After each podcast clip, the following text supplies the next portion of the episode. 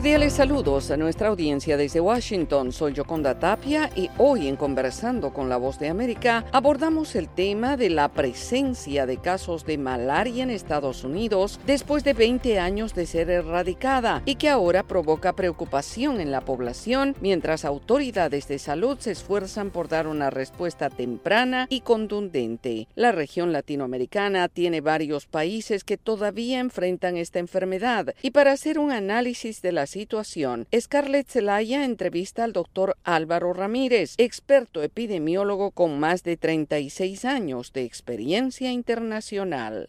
Así es, eh, eh, Taliana, eh, realmente es una alerta epidemiológica, sobre todo en un país que la malaria se ha considerado erradicada la aparición de un caso es suficiente para considerarlo un brote. Entonces hay que hacer todos los estudios y tratar de identificar claramente de dónde vienen estos, estos ciudadanos. Entonces se ha encontrado que uno de los ciudadanos detectados, uno de los cinco casos detectados en Estados Unidos, proviene de África, el caso de Texas, y luego hay otros cuatro casos también importados de, en, en la ciudad de Miami.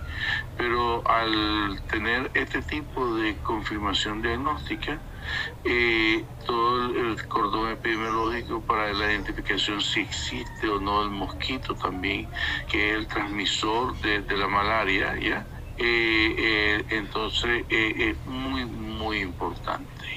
Doctor, precisamente siendo esta una enfermedad endémica eh, de países de, eh, generalmente en África, América Latina, Centro, Suramérica, eh, reporta casos de esta enfermedad. ¿Qué recomendaciones ofrece usted para las personas de otros países que podrían infectarse con la enfermedad? ¿Qué medidas habría que tomar? Bueno, esta es una enfermedad de, la latitud del trópico ecuatoriano, ¿no?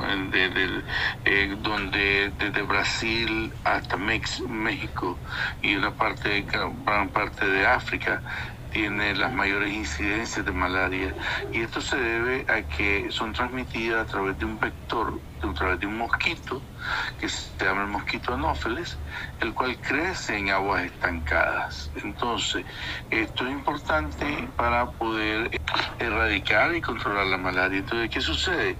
En países tropicales, donde llueve constantemente, donde hay acumulación de aguas residuales, el anófeles eh, se reproduce y, la el mosquito hembra, que es el que sale a comer entre las 4 de la tarde y 7 de la noche, es el que pica y lleva de la sangre de un portador del, del protozoario Sí, doctor, eso es precisamente la OMS, tanto la OMS como la OPS eh, tienen hay protocolos para, para certificar a los países que están libres de malaria y para quienes obviamente vuelven a, registrar estos casos. Es, y supongo que en el caso de reaparecer la enfermedad, este país debe seguir ¿no? ya los protocolos que, hasta, que han establecido estas organizaciones.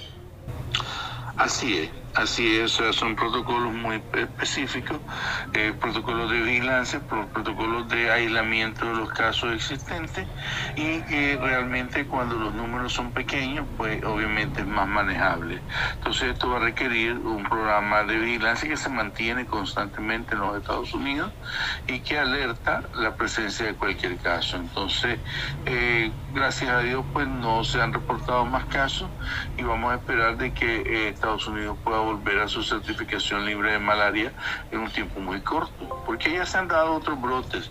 Generalmente la mayoría de los casos que se reportan en Estados Unidos son casos importados, son gente que viaja del África, gente que viaja de, de México de Latinoamérica, de nuestros países, que llevan la malaria, pero que no son casos autóctonos. Entonces, estos casos se tratan, se les da su medicación y entonces ya eso puede... Eh, asegura para mantener su certificado de libre de malaria. Era el médico epidemiólogo Álvaro Ramírez poniendo en contexto la presencia de la malaria en América Latina y los casos que se registran en Estados Unidos. Esto fue Conversando con la Voz de América.